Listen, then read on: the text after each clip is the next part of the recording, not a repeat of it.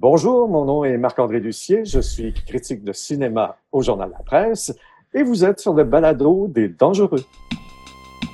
On sort de 2002, un film québécois peu fameux, puis on parle aux gens qui étaient dedans. On retourne en 2002, l'année où il y avait le Pepsi bleu, c'est le balado des dangereux. Mesdames et messieurs, bonjour et bienvenue à un autre épisode du Balado des Dangereux. Le balado qui, selon euh, les critiques euh, sur euh, iPhone, c'est un balado qu'on écoute à reculons, mais qu'on aime finalement au final. Et cette semaine, je fais quelque chose d'un peu spécial. C'est pas quelqu'un qui a travaillé sur le film directement, mais c'est quelqu'un qui, dans le fond, a critiqué le film. Mais pas, pas critiqué le film, critiqué la bande sonore du film. La bande musicale. La bande musicale la bande musicale du film. Marc-André Lucier, bonjour. Bonjour. Eh, quand- idée, quand même. J'avoue que je suis assez impressionné. Comment ça, impressionné? C'est... Ben, de voir tout, tout le millage que tu peux faire sur ce film-là, euh, là, là t'en, es rendu à ton 15, 15 combienième épisode? Bon, euh, je pense que là, ça, c'est le douzième épisode. Quand si je même. compte pas la bande annonce, je pensais vraiment faire deux épisodes, c'est tout. Mais on est rendu au douzième. J'ai pas encore épuisé euh, le filon des dangereux. Je suis vraiment Non. content de ça. Je les ai pas je les ai pas tous écoutés, mais euh, tous ceux que j'ai écoutés, c'était hyper intéressant. Puis euh, on m'a dit que tu avais rédigé la, la, la, la page Wikipédia sur les dangereux aussi. En très grande partie, je te dirais 90% de la, de la, de la page Wikipédia, oui. Je pense que même Guerre et Paix a pas eu autant d'attention sur Wikipédia. Là. Mais c'est parce que moi, ça, ça me fait rire que euh, l'article francophone québécois du, du film le plus développé soit celui des dangereux.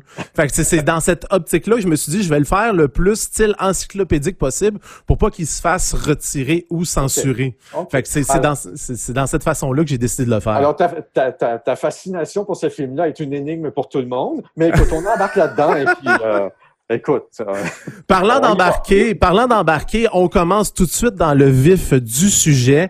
Euh, dans le fond, le, le contexte cinématographique dans lequel Les Dangereux est apparu au début des années 2000, ça ressemblait à quoi le, le paysage cinématographique québécois? ben, on était sur une lancée. On n'était pas encore vraiment dans le, le, le grand succès du cinéma québécois des années 2000. là. Euh, C'est-à-dire que le, le, le succès qui a eu un effet d'entraînement au point où même des films d'auteurs très austères comme La Neuvaine euh, pouvaient euh, faire quasiment un million de dollars au box-office. On n'était pas encore là-dedans, mais on y arrivait tranquillement. Euh, parce que c'est, ça a commencé, bien sûr, avec euh, la série euh, Les Boys en 97, qui ont été des succès immenses, produits par Richard Gaudreau, qui a produit euh, Les Dangereux. Et, euh, et, et donc, là, on arrive en 2002, et là, évidemment, Les Dangereux, ça devait être la grande comédie populaire de l'année. C'est sorti pratiquement en même temps que Séraphin, Un homme et son péché, qui a été euh, pendant des années le, le, le, le plus gros euh, box-office au Québec. Alors, on était, on était dans cette mouvance-là. Là. Et, et je, je sais que le film, à l'époque, avait bénéficié d'une enveloppe à la performance. J'ai essayé de chercher, dans le fond, comment ça fonctionne, une enveloppe à la performance. À l'époque, du moins, c'était très flou dans mes recherches. Est-ce que tu peux nous expliquer c'est quoi une enveloppe à la Ben, en performance? En fait, à l'époque, ça avait été instauré par Téléfilm Canada pour euh, vraiment, on avait, euh, si, si, si, si ma mémoire est fidèle, on avait vraiment l'intention de miser sur la popularité des films et donc on voulait euh, produire des films qui pouvaient avoir un certain rendement au box-office, tant du côté euh, francophone qu'anglophone. Et euh, pour ce faire, ben, pour encourager ce genre de production-là, on a décidé de- d'octroyer des sommes importantes à des, euh, à des producteurs euh, qui avaient déjà fait leurs preuves et qui avaient déjà euh, produit des films qui avaient obtenu beaucoup de succès au box-office. Et donc, je pense, si ma mémoire est fidèle, c'était la moitié du budget alloué euh, à la production de films de Téléfilm Canada qui était euh, réservé à ce qu'on appelait à ce qu'on appelait des enveloppes à la performance et euh, et l'autre moitié euh, selon le système habituel, c'est-à-dire euh, bon pour le cinéma d'auteur avec euh, avec la soumission de projets et d'études et tout ça. Euh, volet sélectif qu'on appelait à l'époque. Et donc, euh, ben, c'est grâce à ce nouveau système qui a été instauré en 2000 que euh, Richard Goudreau a pu mettre la main sur une somme assez colossale à l'époque. Euh, je pense que Téléfilm avait, lui avait donné 2,9 millions de dollars. Oui, c'était à peu près ça.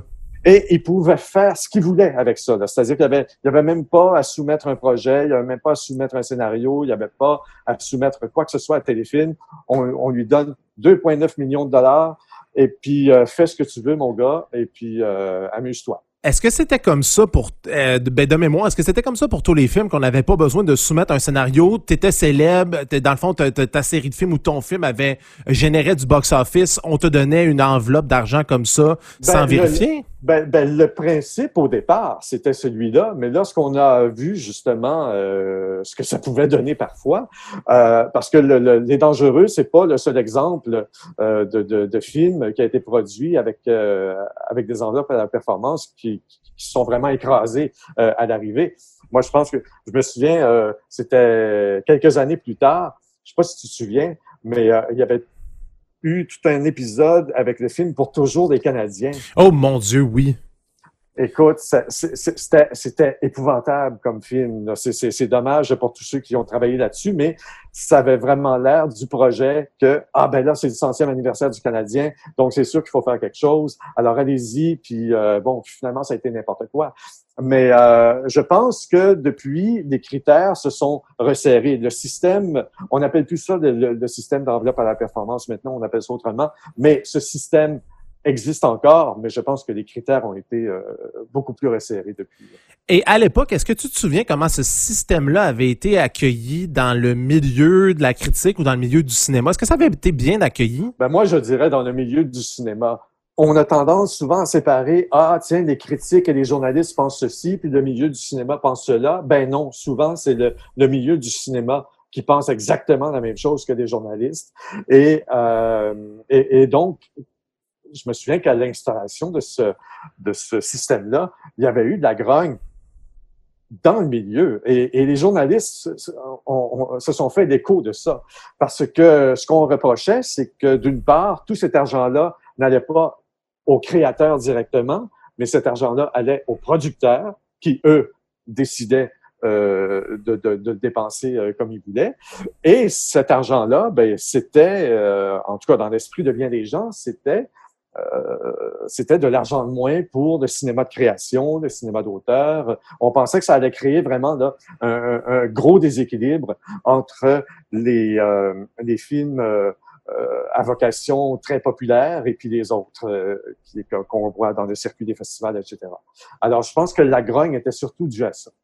OK, parfait. Donc maintenant, on va revenir aux dangereux. Est-ce que tu te souviens de la première fois que tu as entendu parler des dangereux?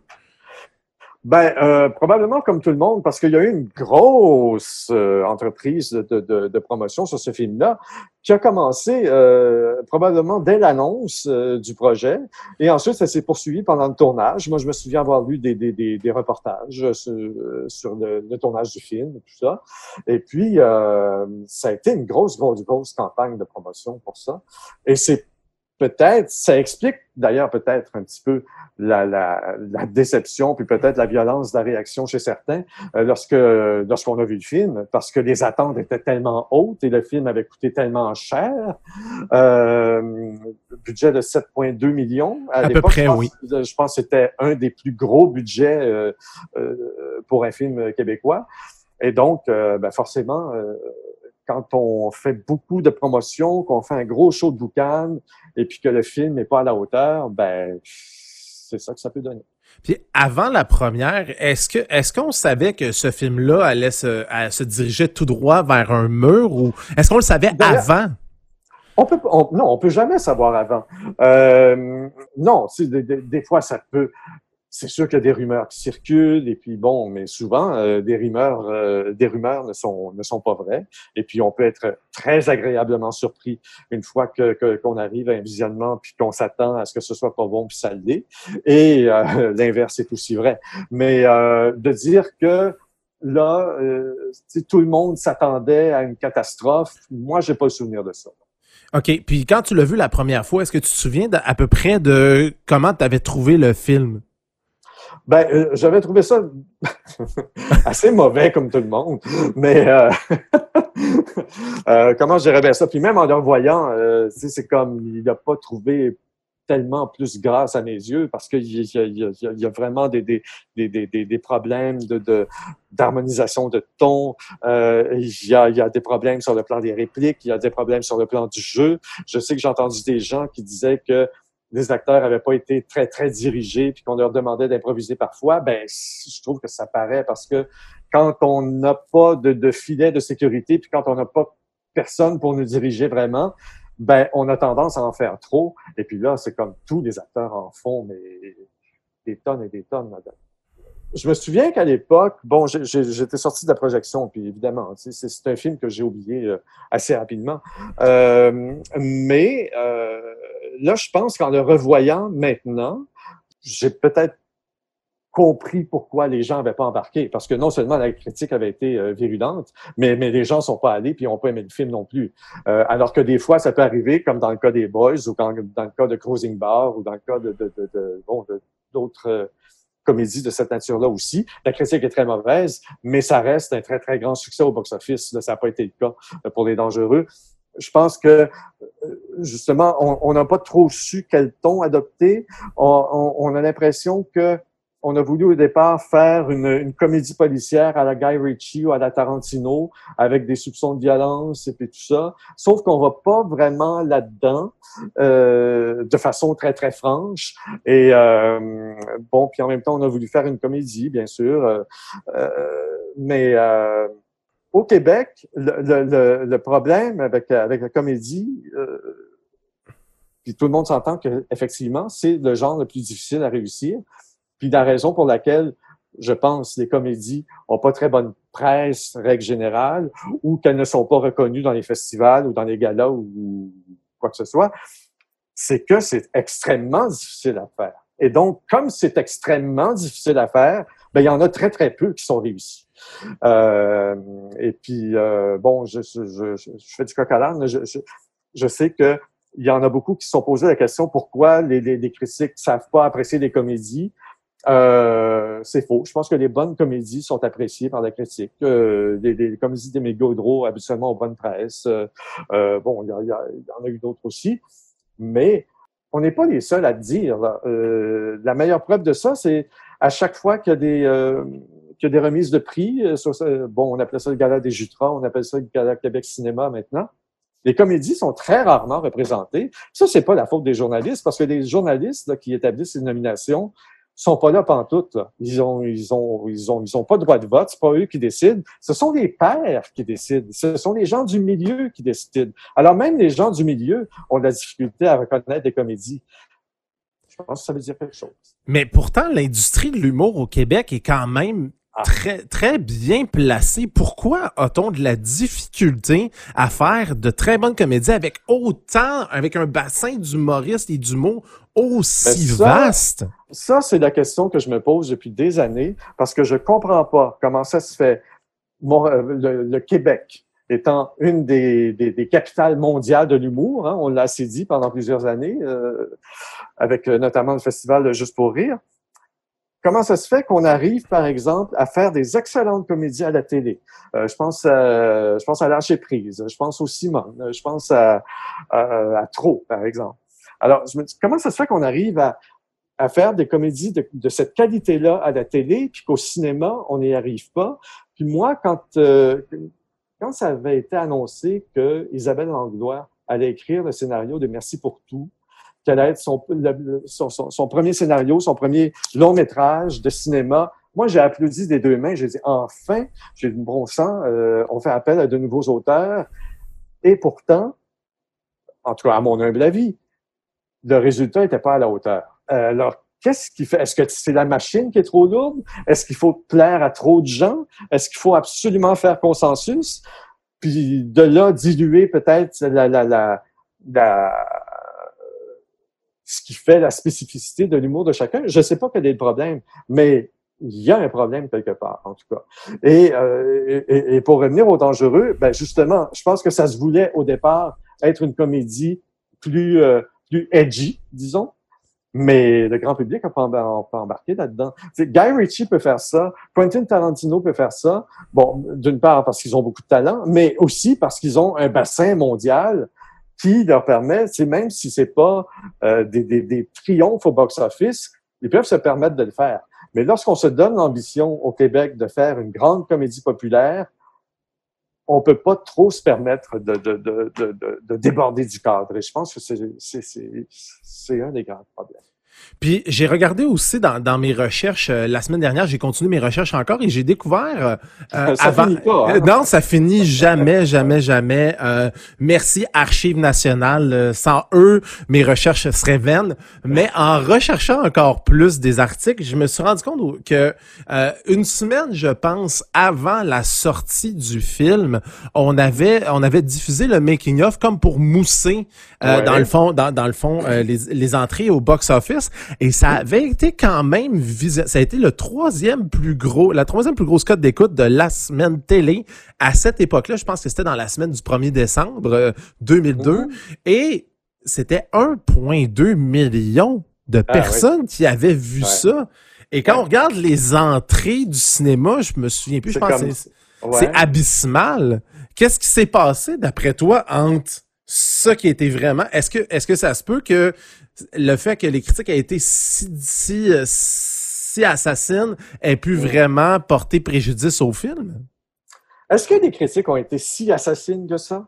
Ah ben ben il y, y en a beaucoup qui étaient qui qui qui ça ben ça revenait toujours euh, du pareil au même du genre euh, euh, c'était c'était c'était mal dirigé euh, tu sais Ben on oui, avait mais, on avait mais ça l'était. Oui, oui, c'est vrai, c'est c'est c'est vrai, c'est vrai. Mais je, je me souviens de certaines critiques où est-ce que on, on- j'avais l'impression qu'on était on, on était plus dans la critique, mais quasiment dans dans un dans, Dans l'attaque personnelle? oui, je pense, je pense entre autres à une critique, je me souviens plus qui, puis je pense pas que c'était important de savoir qui l'avait fait, mais que le film était comme euh, comme son scénariste raté. Je trouve ça, je trouve ça quand même difficile de Mm. de, de, de lire ça de la part de la, de la part euh, d'une critique. Est-ce que est-ce que ça arrive qu'on fasse ça encore aujourd'hui ou c'est c'est c'est Ben, il y y y a encore des, des, des, des critiques sévères euh, aujourd'hui. Tout est dans la manière. Évidemment, euh, je peux pas parler pour tout le monde. Moi, je, je, je, ne peux que je ne peux que parler que pour moi-même. Puis j'en ai écrit des critiques euh, sévères aussi, mais euh, mais je pense que la limite se situe euh, dans, dans, dans l'attaque des personnes. là. Tu sais, je c'est comme tu, critiques l'œuvre et tu critiques le film, mais tu mais t'en prends pas, euh, tu t'en prends pas aux gens, tu sais. Parce qu'on on, on sait très bien que tout le monde y met tout son cœur, puis tout le monde y met tous les efforts, puis il y a personne au monde qui veut faire euh, volontairement un mauvais film. Il y, a- autant de travail dans un navet que dans un chef-d'œuvre. Mais euh, mais euh, c'est ça. Pourquoi on parlait de ça déjà? Ah oui, c'est ça. Euh, le, le making of. Euh, qui a été si populaire à la télé. Euh, ben écoute, moi, j'imputerais ça sur la popularité de Véro et, et- et Stéphane Rousseau, tout simplement. Peut-être que les gens ont été attirés vers euh, vers ça, ils ont regardé l'émission, puis ils ont peut-être décidé que ben non, hein, je pense que c'est pas pour moi, tu sais, finalement. Fait que j'irai pas le voir. ça a peut-être eu d'effet contraire, je sais pas là. Mais mais euh, parce que je crois pas que, le- le- contrairement à ce que bien des gens pensent, que la critique a une si grande influence que ça. Euh, écoute, encore là, je ressors les exemples des, des, des boys de Cruising Bar. Écoute, tu iras, je sais que tu es obsédé par les dangereux, mais si un jour tu as une petite heure de libre, va relire ce qui a été écrit sur Cruising Bar en 89. C'est épouvantable. Et puis, c'est- bon. Puis, les, les- les- les gens sont allés quand même, puis c'est même devenu culte. Cruising Bar 2 a été euh, a eu un succès aussi moindre, mais euh, qui, a, qui a jamais été considéré comme étant à la hauteur du premier. Puis, euh, puis voilà. Mais j'ai le goût de te poser la question parce que Cruising Bar, tu dis que les critiques avaient été très difficiles, mais qu'il y a eu Mhm. quand même eu un succès populaire. Pourquoi, pourquoi d'après toi, ça, c'est pas arrivé pour les dangereux?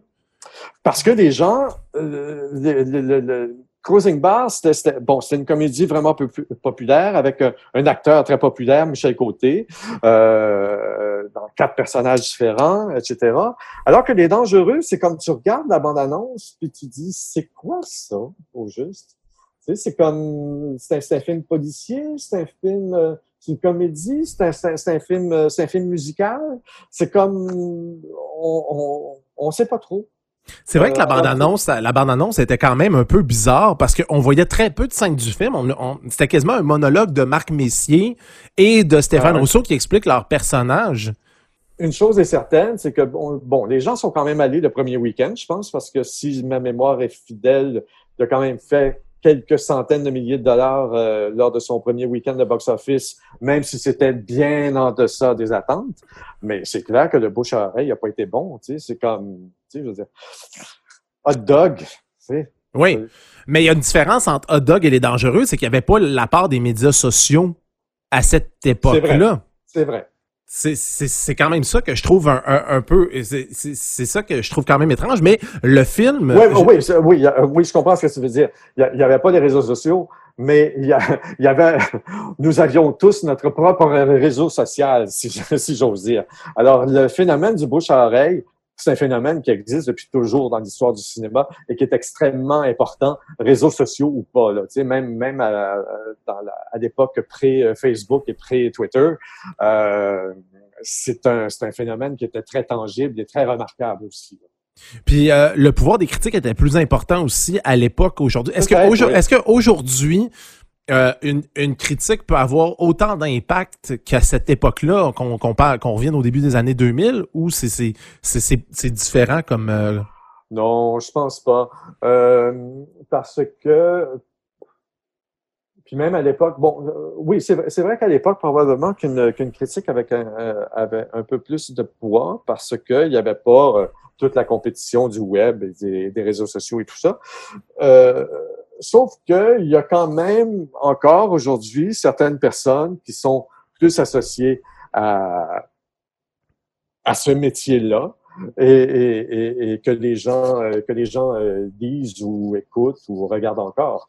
Euh, mais c'est vrai que euh, c'est tellement fragmenté aujourd'hui, comme dans tous les domaines d'ailleurs. Tu sais, c'est comme c'est pareil à la télé aussi. Euh, c'est très très très fragmenté maintenant. Alors est-ce que une mauvaise critique peut avoir euh, peut détruire la carrière d'un film? Je pense pas. Et, et, et inversement aussi, il y a des films parfois que les critiques que la critique va encenser, puis ça va rester un flop euh, au box-office quand même. Oui, mais si je fais un parallèle un peu avec euh, avec euh, le film Papa est devenu un lutin qui c'est c'est un genre. Oui, mais, ça, c'est- oui, mais ça, c'est même pas un film. Non, mais je le sais, je le sais, mais c'est c'est c'est un film du genre So Bad It's Good, un peu comme euh, Mhm. comme The Room avec Tommy Wiseau. Pourquoi d'après pourquoi d'après toi les dangereux auraient pas pu avoir ce statut-là de film culte So Bad It's Good? Ben, parce que c'est trop gros. Euh, c'est fait avec trop de moyens. C'est fait. Euh, euh, remarque que tu, me fais penser, puis je- je- j'essaie de trouver des, équivalences. Et puis en même temps, Showgirls de, de, de Paul Verhoeven, ça a été un flop monumental à sa sortie. Ça a été la risée de tous. Puis aujourd'hui, c'est qu'il est considéré comme un film culte. Puis pourtant, bon, Dieu sait que ça a été fait avec des grands moyens et tout ça. Mais, euh, mais je sais pas. Je pense que pour devenir culte, là, il faut quand même qu'il y ait une, une espèce de, de, de truc extrêmement euh, broche à foin là, pour. euh, Ah, puis c'était pas assez broche à foin. Non, je pense que c'est, je pense que c'est pas assez broche à foin pour euh, pour entrer dans cette catégorie-là. Puis est-ce que est-ce que est-ce que tout était mauvais dans les dangereux ou il y avait quand même du bon quand tu l'aurais écouté? Est-ce qu'il y avait quand même quelque chose d'intéressant? Euh... je- bon, j'a- j'avoue, bon, j'ai souri à deux ou trois reprises, euh, surtout quand quand euh, quand Véro fait son remerciement en recevant un trophée, puis elle utilise un mot anglais que, que, que, que j'oublie et puis euh, bon, tu sais, puis elle dit elle-même qu'elle sait pas ce que ça veut dire. Là, mais, euh, bon, tu sais, il y y, a quelques gags comme ça, mais c'est comme il y a, y, a, y a- y a tellement un problème de rythme, tel- tellement un problème de, de, de ton. Puis j'ai trouvé ça daté comme, ré- comme euh, réalisation aussi. Bon, tu vas me dire, c'est normal, ça fait, ça fait quoi? Ça fait 19 ans maintenant. Euh, non, 18 ans. 18 ans. ouais. Euh, ouais. Euh, mais bon, tu sais, des, des, des, des, des, des, des trucs en accéléré, euh, des, des, enfin, je, je, je sais pas, je trouvais, je trouvais, je trouvais que ça avait l'air du, du, du- du vieux cinéma. Puis on était déjà ailleurs pourtant à l'époque parce que Tarantino, euh, bon, euh, il l'avait déjà prouvé et puis euh, Guy Ritchie aussi. Là, je trouvais que on n'était pas, on n'était pas là. là. Mais, mais une autre affaire qui me surprend aussi, c'est que quand même, il y a eu une grosse dette de ce film-là parce qu'il n'y a pas eu beaucoup d'entrées en salle, mais il y a quand même eu une seconde vie parce qu'il a quand même été vendu dans 17 pays à l'étranger. Oui! Et je sais que toi, tu as une copie française du film. C'est c'est ta copie Non, non, à mais toi. écoute, oui, Oui. là, là, là, là, je te la montre parce que là, nous, on se voit, mais évidemment, les auditeurs ne le verront pas. Mais euh, oui, ça, ça- j'avais été tellement surpris parce que c'était, écoute, je te raconte ça, c'était quoi, 2004 ou 2005? Et euh, j'étais à Paris, puis moi, à chaque fois que je vais à Paris, bien évidemment, c'est, c'est puis là, on était en plus dans la, la, la, la grande époque du DVD. Là.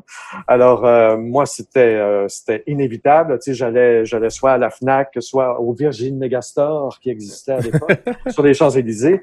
Puis là, tu sais, j'a- j'allais m'acheter plein, plein, plein, plein de, de, de- de DVD. Et, euh, et là, j'arrive à l'étage du Virgin Megastore. Et puis là, je vois de loin une espèce de, présentoir avec plein de, DVD, euh, tous pareils. Puis là, je sais pas trop, euh, je distingue pas trop encore. Mais là, je vois Stéphane Rousseau, le nom de Stéphane écrit en très gros. Et là, les déjantés. Fait que là, je m'approche de ça, mais qu'est-ce que c'est que ça? Puis là, le nom de Véro euh, ne figure nulle part là, sur la jaquette du DVD. On la voit en arrière-plan, en photo, mais c'est tout. Alors que c'est la photo de Stéphane avec un gros fusil qu'on voit sur la jaquette. Et donc, il est déjanté. Fait que là, je m'approche de ça. Puis là, je regarde, mais je dis, mais c'est dangereux, ça. Et, euh, et donc, effectivement, le, le- le- les, les Dangereux est sorti en France sous le titre Les Déjantés. Je pense pas que ce soit jamais sorti en salle. Je pense qu'ils l'ont sorti directement en DVD pour cap- capitaliser sur le nom de Stéphane, qui était une, qui, qui, qui, devenait une grosse vedette à ce moment-là. Puis là, il faut, il faut que je te lise ce qu'on Oui, peut lire vas-y, à bandeau, vas-y. Parce que c'est tellement drôle. Alors là, il y a un bandeau, un gros paquet d'oseilles que personne ne veut partager. Et là, on explique. Une comédie allumée, barrée, givrée, cinglée, bourrée de personnages azimutés, plein de situations délirantes, délectations, des répliques cinglantes et l'accent fleuri des invasions barbares, justement interprété par deux des comédiens de ce film, Stéphane Rousseau et Louise Portal. C'est un divertissement aussi fou que son titre, rythmé comme un film d'action. Alors voilà, les déjantés. Mais c'est c'est drôle que les deux seuls noms qui sortent de ça, c'est oui. Stéphane Rousseau et Louise Portal. Ben, Louise Portal c'est par- qui, qui, qui, est, qui n'est presque pas dans le film. Ben non, qui, qui, qui, qui, qui joue la mère de Roxane, le personnage que joue, que joue Véro. Mais moi, je soupçonne, écoute, j'en ai pas la preuve, mais j'ai l'impression qu'on a tout simplement voulu capitaliser sur le succès des invasions barbares, qui a été un hit énorme euh, partout au monde, mais euh, surtout en France. D'ailleurs, il faut se rappeler que, euh, d'ailleurs, ils ont changé les règlements depuis, mais en 2004, les invasions barbares a triomphé au César du cinéma français meilleur film, meilleure réalisation pour Denis Arcand, puis meilleur scénario. Alors imagine. Euh, puis là, on est en France, c'est pas, pas, pas ici. Là. Et, euh, et donc, euh, effectivement, c'est comme pour eux, la référence, c'était des invasions barbares. Je sais pas si des Français qui ont acheté le DVD qui, et qui l'ont regardé, euh, en tout cas, ils ont peut-être été un peu déçus, j'en sais rien. Mais, mais même la pochette du film est trompeuse parce que on voit Stéphane Rousseau avec un fusil et dans le Ouais. film, dans le film jamais, puis ce, fusil-là sur la pochette, et je la mettrai probablement sur ma page Facebook, c'est que ce fusil-là, je pense que c'est le fusil de Didier Lucien ou de Pierre Lebeau Ouais, qu'on ouais, a seulement photoshopé dans la main de Stéphane Rousseau. Et même Stéphane Rousseau, sur la pochette, a un chandail noir qu'il n'a jamais dans le film. C'est- C'est c'est quand même intéressant qu'on ait essayé euh, de, de, de comme truquer un peu la, la, la vérité pour, euh, pour pouvoir justement euh, attirer des gens euh, à voir ce film-là. Champagne showbiz. voilà. Mais quand même aussi, euh, aussi dans- de ce que j'ai lu euh, dans, dans, dans mes recherches encore une fois, c'est que ça a quand même permis au film d'avoir une dette seulement de 300 000 dollars qui Oh, la- c'est- cette sortie là puis euh, puis je, je sais euh, je sais que le film dans le coin de, de la Russie j'ai beaucoup de commentaires de la Russie sur mes vidéos euh, sur les Ah vidéos bon? des dangereux.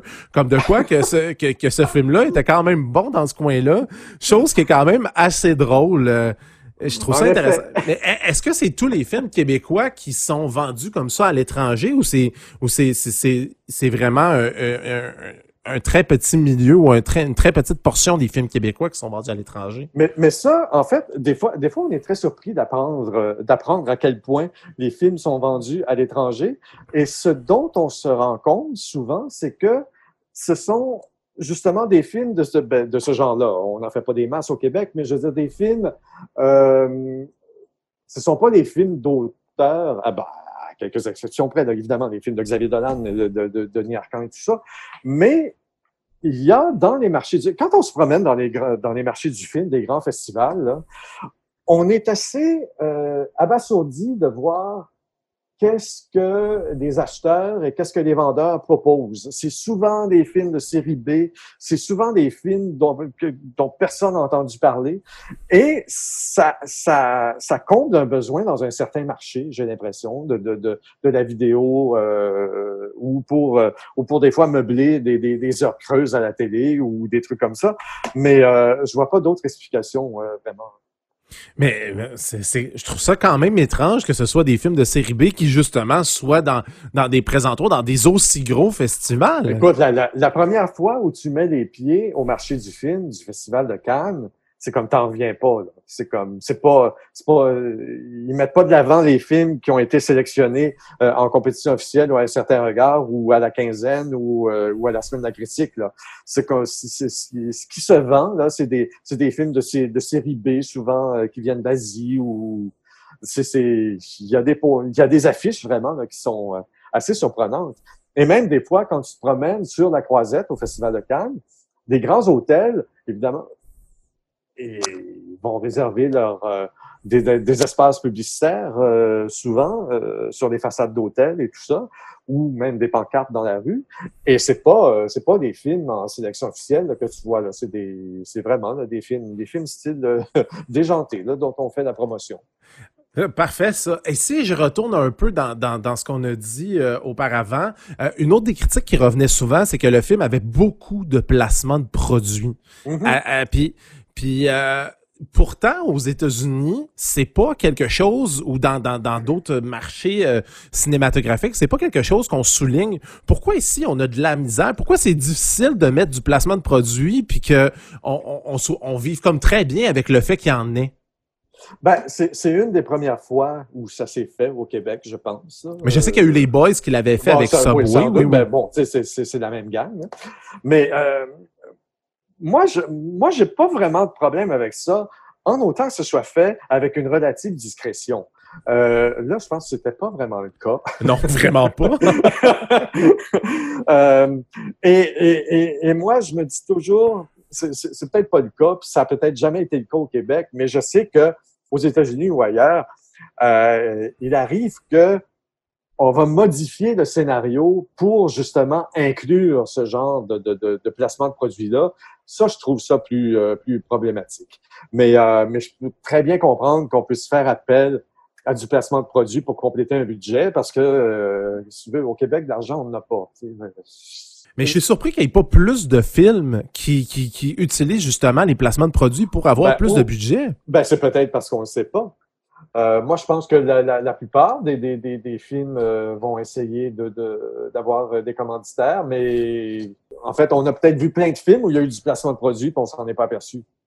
Ouais, b- sûrement. Puis il y, a, une autre chose aussi que, je remarque, puis là, ça n'a pas trop rapport avec les dangereux, mais en même temps, ce que je remarque, c'est qu'au Québec, on n'a pas la culture du produit dérivé. Dans les films, dans les Euh, dans les séries, euh, même dans les séries télé, on l'a pas. Euh, tu sais, mettons, euh, euh, je- Oui, mais c'est pas, c'est ça, prend, ça prend quand même, euh, c'est beaucoup d'investissement, puis ça prend un marché qui peut, qui peut soutenir ça. On reste quand même un petit marché là, au Québec. Là. On, on est à peine 8 millions d'habitants.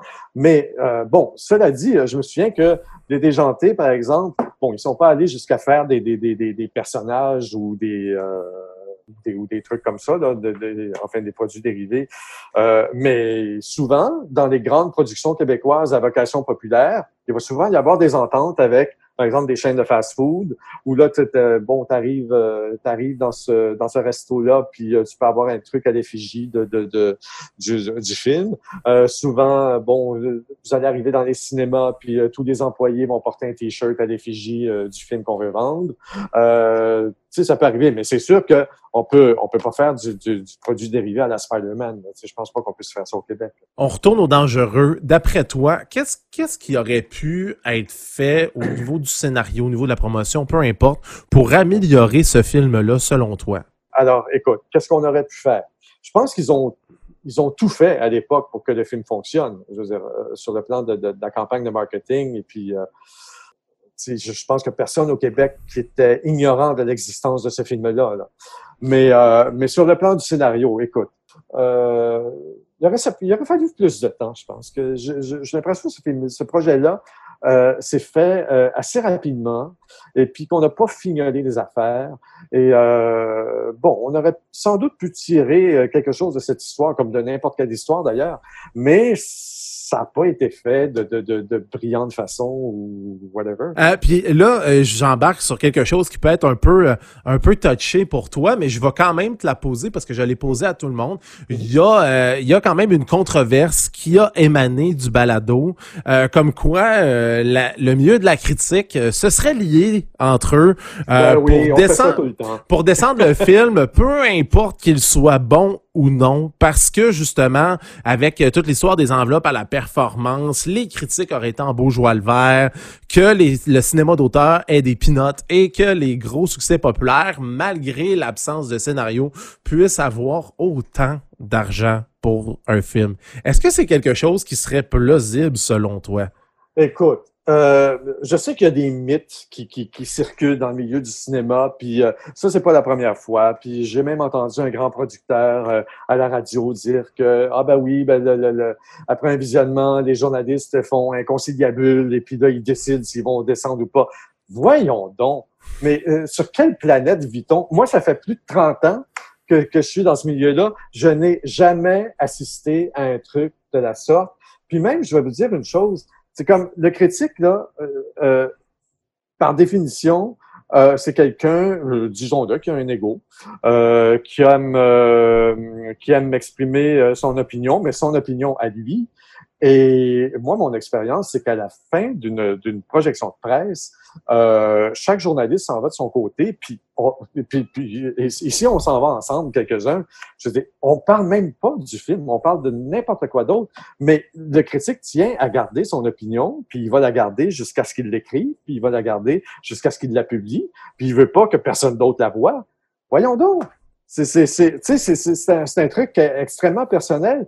Je sais pas, je sais, j'ai, entendu le, le, le, témoignage de, de, de, de Huguette euh, Saint-Denis, qui, oui. qui est la scénariste. Et puis, euh, ben écoute, je, je, trouve son histoire absolument, euh, euh absolument euh, émouvante et, et, et, tout ça, et je la salue. Mais écoute, peut-être que c'est arrivé. Bon, elle parle de, de, ce qui est arrivé avec euh, ce que ce que Franco Nuovo lui aurait dit. c'est c'est peut-être arrivé, j'en sais rien. Mais en tout cas, moi, dans mon expérience personnelle, je, je, non, c'est jamais arrivé. Cela dit, oh, cela dit, j'aime cela dit, il y a un phénomène qui existe que moi j'appelle l'effet de meute. Et puis, moi personnellement, ça me, ça me, en tout cas, j'ai des problèmes avec ça. Mais ça, on le, on le remarque particulièrement, par exemple, au Festival de Cannes. Dès la fin d'une projection, si, par exemple, un film est très mal reçu, c'est arrivé à Gus Van c'est arrivé à Tom Egoyan, euh, bon, c'est arrivé à quelques-uns.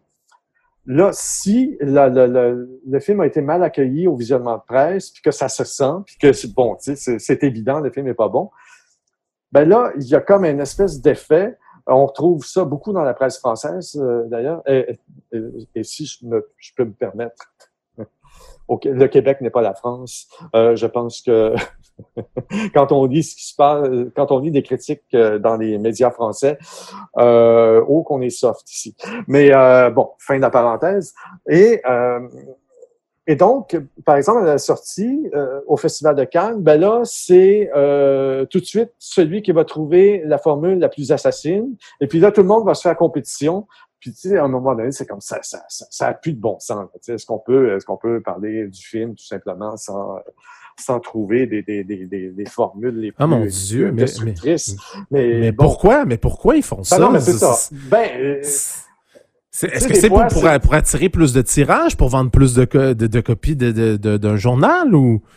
Ben, c'est sûr que euh, pour attirer des clics, euh, pour euh, pour se faire un nom parfois, il y a, y, a, y a des critiques qui se sont fait des noms euh, en étant extrêmement euh, virulents.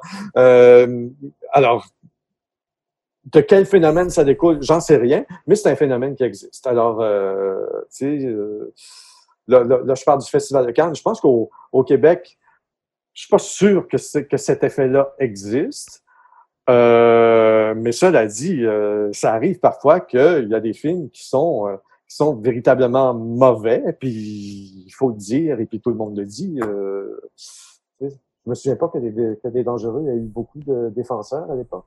Euh, mon Dieu, dans toutes les critiques que j'ai vues, je pense qu'il y avait une seule qui était positive, mais j'ai remarqué quelque chose, par exemple. Euh, Uh-huh. les, les, les critiques euh, étaient, étaient plus, euh, plus douces, plus positives en région Ah. versus Montréal.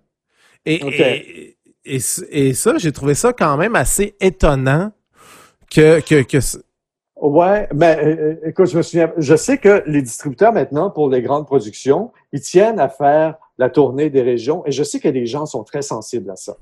Euh, et avec raison d'ailleurs, parce que bon, l'équipe du film, avec les acteurs, les vedettes, ben, ils prennent la peine de se déplacer, d'aller rencontrer des gens. Fait que ça peut être ça peut être un facteur à ce moment-là. Mais c'est drôle, ça me, ça me fait penser à un truc euh, qui n'a pas directement à voir avec les dangereux, mais euh, moi, je me suis fait demander par un acteur euh, très populaire euh, à un moment donné, qui me demande, euh, il dit Marc-André, il dit, il dit, vous seriez pas mieux de, de, de voir les films le soir avec les gens? Il me semble que vous seriez dans de meilleures dispositions plutôt que d'aller voir les films à 10 heures le matin en visionnement de presse. Puis moi, je, je, je lui ai répondu, ben non, au contraire, euh, il y a rien. À 10 heures le matin, on est frais dispo, on a un bon café, on est ouvert d'esprit, on, est allumé. Alors, c'est le meilleur moment pour nous plutôt que lorsqu'on a toute notre, euh, notre journée derrière. Et, même euh, à Cannes, la première projection le matin est à 8h30. Hein, euh, c'est, bon. Et, euh, ça m'a fait penser que je ne sais pas s'il y a des, producteurs québécois qui utilisent ce système-là. Euh, mais euh, moi, ça m'est arrivé souvent en allant euh, faire euh, des euh, ce qu'on appelle des junkets là, pour, pour des films américains à Los Angeles. Quand c'est des comédies. Ben, Est-ce que tu peux expliquer c'est quoi ce, ce, bon, okay, ce mot-là? Oui, oui. Ben, bon, junket, c'est, par exemple, un grand studio américain va inviter des journalistes de partout en Amérique du Nord et même du monde pour, euh, premièrement, voir, voir, voir le film. Euh, qu'ils ont, qui va sortir peut-être deux ou trois semaines plus tard, et euh, deuxièmement de orchestrer des rencontres de presse avec avec le réalisateur, avec les acteurs et tout ça. Et ben nous, on fait des reportages là-dessus. Et, et, souvent, ça donne de, de, de, de très bonnes rencontres d'ailleurs. Mais euh, ce qui me fait sourire, c'est que les, les, grands studios américains n'ont rien à leur épreuve. Et souvent, quand ce sont des comédies, puis qu'on assistait à la, la, à la soirée de première, euh, où là, la salle était archibondée, évidemment, ben là, ça arrivait souvent que, oh, dans quelques endroits de la salle, c'était, il y avait comme toujours quelqu'un qui riait plus fort qu'un autre. Il y avait toujours quelqu'un qui partait une claque d'applaudissements. C'était comme si, euh, euh, sachant que les journalistes étaient dans la salle, ben là, tu sais, c'est comme si on voulait influencer un petit peu leur, euh, leur appréciation du film en mettant des gens que bon sang, qui trouvent ça bon, puis que c'est beaucoup, beaucoup apprécié. Alors, euh, puis t'as beau utiliser des stratagèmes comme ça, moi, je sais bien que ça change pas mon opinion. Je veux dire, je, que, que, que, je sois dans une salle pleine ou dans un visionnement de presse à 10 heures le matin, euh, si c'est drôle, je vais rire. Puis si ça l'est pas, je vais, je rirai pas. Tu sais, mais euh, alors, c'est ça, c'est un autre des mythes qui existent dans le milieu de croire que ah, mais si les journalistes voyaient les, les des films avec avec du vrai monde là, entre guillemets. Euh, que, que leur opinion serait différente, euh, moi, je crois pas du tout. Mais avec, avec du vrai monde, euh, tu, tu, tu me lances, tu me tends une pêche parce que je me souviens que les dangereux avaient, en tout cas, du moins de ce que j'ai lu, euh, Mhm. n'avaient pas eu de visionnement de presse en tant que tel, mais Ah, bon, c'était, ben voilà. mais, mais c'était une grande première à l'hollywoodienne avec tapis rouge pour les vedettes. Après, Mais, mais ce que j'avais, ce que, ce que j'avais remarqué aussi, parce que j'ai eu accès à des, à des reportages de l'époque, des reportages télé, c'est que à la sortie, je sais pas si ça se fait encore aujourd'hui, on avait braqué le micro directement devant les critiques et avoir l'opinion à froid. Et et il y a, il y a, il y a et- deux. et- et Nat- ouais. Il y en a deux qui m'ont fait rire, puis euh, je les ai mis sur Wikipédia, mais je vais quand même les dire. Il y avait Nathalie Petrovski qui avait dit « J'ai adoré Stéphane Rousseau, qui est enfin la vedette du film. C'est rigolo. Il y a des trucs drôles. Il y a un peu beaucoup de sang et de violence. » Et il y avait aussi euh, Francine Grimaldi. « Je trouve que c'est débile, profond, mais absolument irrésistible. » Est-ce que est-ce que c'est une technique qu'on utilise au Québec? Ben oui, ben oui, c'est sûr. Mais en même temps, ça m'étonne de Nathalie parce que avec l'expérience qu'elle a, puis quand tu es journaliste, puis qu'on te flanque un micro à la, à la sortie d'une projection, d'une soirée de première, tu réponds pas. Moi, je... je- tu dis, moi, ça, c'est une technique, hein. Euh, surtout chez les Américains. Et, et, et, et- moi, ça me fait hurler, mais de plus en plus, les, les distributeurs québécois font ça aussi. Puis je rends fou les attachés de presse parce que là, même à la sortie des visionnements de presse, là, on veut euh, l'attaché de presse est à la sortie de la salle et puis là, elle est, elle- elle est avec son, son, son calepin. Et puis là, c'est à coche euh, à la sortie des journalistes, ça demande as-tu aimé ça, euh, t'as pas aimé ça, euh, t'as tes commentaires, ça. Moi, je ne réponds jamais. Ma, mon- ma seule réponse, c'est ben, vous lirez la critique lorsqu'elle sera publiée. C'est tout. Mais pourquoi ils font ça? Ben, c'est parce qu'eux, ils veulent, ils veulent savoir de, de, de, de, de quel, euh, de quel côté le vent va tourner. Euh, si jamais euh, ils ont des très, très, très mauvais commentaires, euh, ils peuvent peut-être se préparer d'avance à une réplique ou je sais pas. Tu sais. Mais ça a toujours été comme ça ou c'est quelque chose de Non, nouveau? non, c'est assez nouveau, ça. Euh, je- moi, je dirais, ça fait peut-être dix ans que ça dure, que c'est vraiment plus- beaucoup plus intense que ça l'était. là. On sent vraiment là, que le cinéma, là, c'est- c'est- c'est- c'est- on essaie de... Parce qu'il n'y a pas de recette au cinéma, mais on essaie vraiment de tout, tout, tout, tout, tout prévoir. Et euh, ça va de... de- parce que je ne sais pas si, si, si tu as remarqué, mais les campagnes de promotion maintenant pour les films, c'est assez ahurissant. Ça, ça commence avec l'annonce du projet. Après ça, euh, on va euh, on va annoncer euh, peut-être l'acteur ou l'actrice principale. Après ça, euh, on va annoncer le, le reste de la distribution. Après ça, on va on va inviter les journalistes sur le plateau de tournage. Après ça, on va euh, lancer en grande pompe une affiche. Après ça, on va lancer en grande pompe la première bande-annonce qu'on appelle un teaser. Après ça, on va lancer la bande-annonce. Puis après ça, on va faire la campagne de promotion à deux semaines de, de, de, de la sortie du film. Alors, c'est tout un enchaînement comme ça. Et euh, euh, alors, je sais pas. Et toi, tu penses quoi de tout ça, de, de, de, de, toute ce- ce- Ben, moi, cette des- grosse des fois- campagne? Des fois, j'ai l'impression que ça peut avoir un effet pervers dans la mesure où les gens ont l'impression d'avoir vu le film avant même qu'il sorte. Euh, et même, ils ont même l'impression de l'avoir vu des, des fois comme six mois avant. Et, euh, et, et à force de, de, de, de toujours euh, entendre, et puis lire, et puis de, de, de, de voir toutes sortes d'affaires à propos de ces films-là, il y a un effet de, de, trop plein, j'ai l'impression, euh, parfois. Puis j'ai goût de te poser la question entre, euh, entre la critique, le, le- dans, le- en- entre faire une critique en 2000 et faire une critique en 2020 aujourd'hui, qu'est-ce qui a changé? À, mis à part ça qu'on vient, de- on vient de discuter, est-ce qu'il y a Ouais. d'autres choses qui ont changé? Non, je croirais pas. La seule chose qui a changé, c'est l'espace médiatique qu'on peut, peut nous accorder. Euh, c'est sûr que tant dans la, dans la presse écrite qu'à la, télévision ou ailleurs, euh, les critiques ont peut-être moins d'espace ou moins de temps pour s'exprimer, mais, euh, mais le fond reste le même quand même. Mais pourquoi vous avez moins de temps, moins d'espace? Est-ce que c'est parce qu'on laisse plus la place à l'opinion du public, à l'opinion des, des médias sociaux? Est-ce que tu as une hypothèse par rapport à ça? Ben non, pas vraiment, mais c'est sûr que euh, mon Dieu, comment je dirais ça? Euh, tu sais, les médias ont beaucoup changé. Euh, euh, qu'est-ce qui a provoqué ce changement-là dans les médias? Euh, ben, c'est peut-être que tout maintenant doit aller plus vite, doit aller plus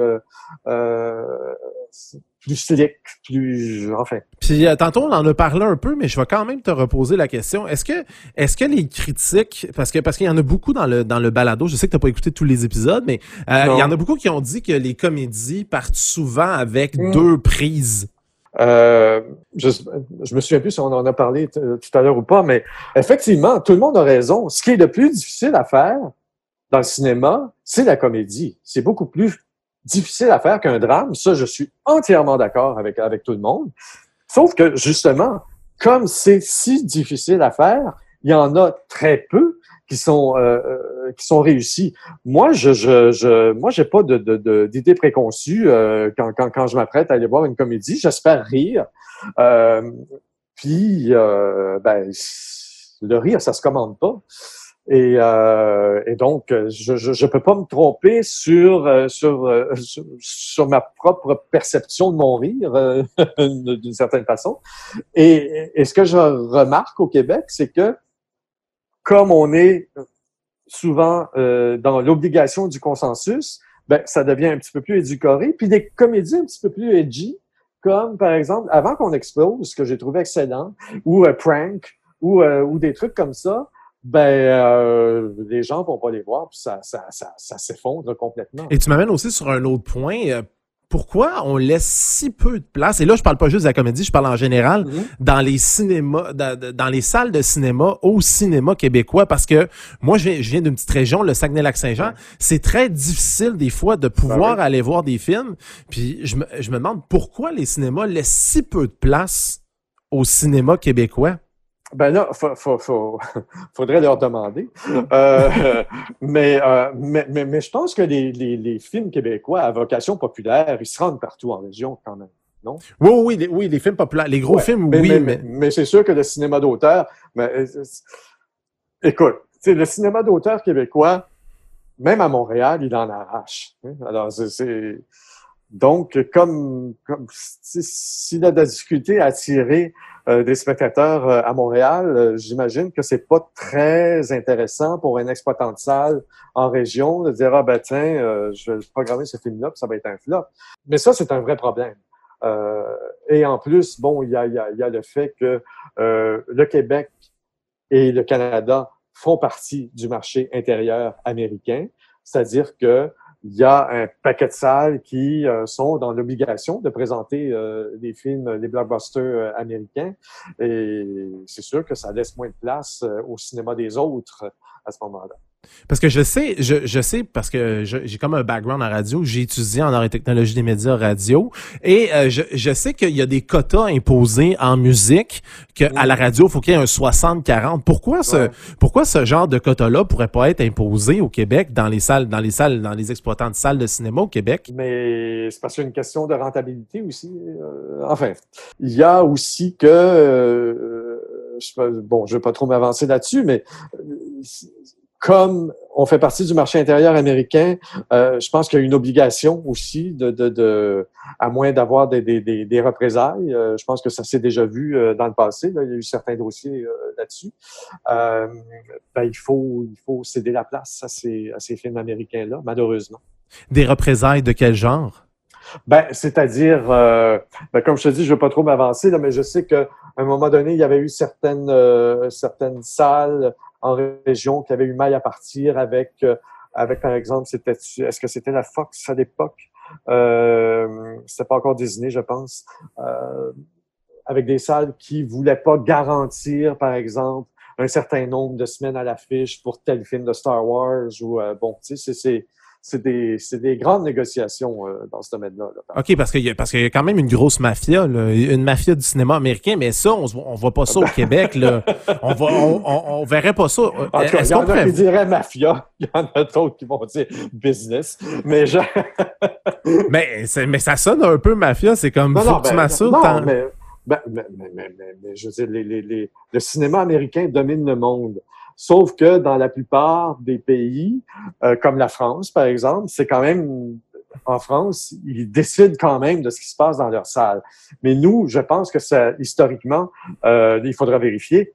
Historiquement, ça remonte aux années 20. Et euh, là, le Canada aurait pu euh, se donner l'occasion d'être souverain par rapport aux grands studios américains. Et cette occasion-là n'a pas été prise à l'époque. Puis on est pris avec ça. Et chaque fois que quelqu'un euh, a levé le petit doigt pour, euh, pour tenter de changer les choses, c'est comme, c'est pratiquement impossible. Puis une autre question aussi, euh, vu que tu es critique, je vais en profiter. Euh, j'ai remarqué que le, on fait beaucoup de cinéma d'auteur au Québec, Mhm. mais on essaie très peu de genre cinématographique. Tu sais, comme les Ben, les c'est, c'est en train, c'est en train de changer de plus en plus. Trouve. comme Les Dangereux à l'époque, c'était quand même assez edgy de faire un film Oui. d'action, une comédie noire. C'est un projet parfaitement audacieux. Mais, Absolument. mais pourquoi c'est si difficile d'avoir des films autres que films d'auteur au Québec? Pour que, qui, qui, qui- est-ce que c'est, est-ce que c'est Téléfilm Canada qui, qui, qui, qui, euh, qui bloque certains projets? Ou Ben, c'est parce qu'on n'ose pas? Ben, C'est-à-dire qu'il y a quand même des films euh, financés par des institutions qui ont des vocations plus populaires. Ils ne financent pas que du cinéma d'auteur. C'est vrai qu'il y en a beaucoup, mais euh, puis c'est difficile.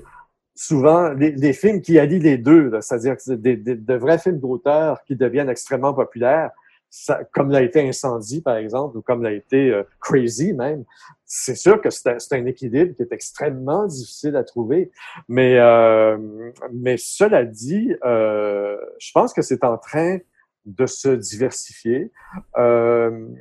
Bon, par exemple, on prend l'exemple des affamés, par exemple. Euh, puis même, bon, sur Netflix, ça n'a rien à voir avec les institutions, mais jusqu'au déclin, c'est un film de genre, puis ça, cartonne sur Netflix. Alors peut-être que ça va inciter les gens à, être un petit peu plus originaux. Puis il y a aussi le fait que, et ça se reflète euh, cette année au Gala Québec Cinéma, euh, il y, a, plein de bons et beaux films réalisés par des femmes qui apportent une diversité dans les thèmes et une nouvelle façon de les explorer et, et, et ça amène une nouvelle diversité dans, dans le cinéma québécois. Et moi, je trouve ça très bien. En terminant, est-ce que... en, en- en terminant, est-ce qu'il y a quelque chose sur les dangereux? Puis là, je pose la question à tout le monde en fin de balado que, Ouais. que, que, que t'as pas dit et que t'aimerais dire. Puis après ça, on passe à d'autres choses. C'est terminé pour toi, parler des dangereux ou on a fait le tour? Moi, moi, pour les dangereux, c'était, déjà euh, terminé le 7 décembre 2002. Mais, euh, mais euh, je sais pas, je, je, je, je vois, les- parce que j'avais pris plein de notes là, pendant que j'écoutais les balados des autres, et puis je vois si, je pense qu'on a pas mal tout Alors écoute, je pense que ben, bravo à toi pour ta détermination euh, pour que les dangereux euh, ne meurent pas dans notre euh, dans notre imaginaire collectif. Et euh, je sais pas si c'est un service à rendre aux artisans du film ou pas, mais écoute, bravo. Ah, mais attends de voir mon prochain projet que j'ai en tête. Angelo, Ah. Fredo et Balado, le, le- le Ah. balado.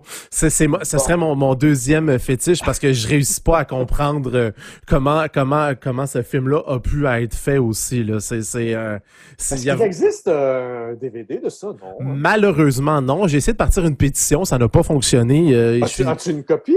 Non, ben j'ai une VHS, mais Ah bon, mais euh, mais, mais, c'est la seule chose qui, qui, qui existe de Angelo, Fredo Ouais, et ouais, Romeo et une copie numérique sur Internet. Puis c'est même difficile, et là je, je, j'en parle, euh, dans, de, de revoir ces films. Même les dangereux, c'est impossible d'avoir une version remasterisée. Tu sais, il, a, Ah. il, a, il a fallu que pour les gens qui veulent l'écouter, il faut qu'ils l'écoutent illégalement sur YouTube. Et il est même pas encore enlevé. Tu sais, il, euh, passe, il passe jamais à la télé, hein? il a arrêté de passer en 2010. Donc après ça, euh, je sais que Québécois voulait plus en entendre parler ou je sais pas, je sais pas trop quoi, mais en tout cas c'est c'est- c'est c'est les vents où j'ai entendu dire aussi que peut-être Richard Goudreau ne voulait plus vendre les droits du film. Pourquoi on, on, on- je, je ne le sais pas. J'essaie de l'avoir. D'ailleurs, Richard, si tu m'écoutes, j'aimerais Ben vraiment oui. t'avoir pour essayer de comprendre tout ça et puis, puis d'avoir aussi un autre un autre regard là-dessus parce que tu sais, oui, les acteurs ont une vision un peu plus euh, romancée, je trouve des fois euh, des dangereux, tu sais leur expérience, que c'était le fun puis tout ça.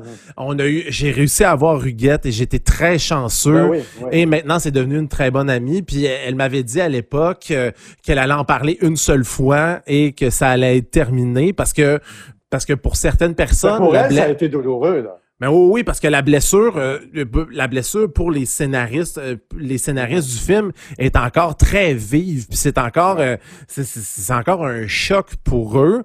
Puis, tu sais, c'est pour ça que j'aimerais ça avoir aussi la, la, vision du producteur et peut-être même, et là, ça, ça c'est très difficile et ça c'est un tout autre sujet, avoir Louis Saya en entrevue pour mm. ce balado là, très difficile d'essayer d'avoir un lien de ça, euh, d'avoir un lien euh, avec lui. Euh, mais merci pour les bons mots sur mon balado. C'est extrêmement gentil. Et merci de t'être prêté au jeu du balado des dangereux, Marc-André Lucie. OK, j'attends les plaintes. Vous avez écouté le balado des dangereux, un concept pensé, animé et produit par Marc-André Roy. L'habillage sonore a été réalisé par Dominique Hamel. Pour ne rien manquer des tout derniers développements du balado des dangereux, rendez-vous sur la page Facebook officielle de l'émission. C'est le balado des dangereux.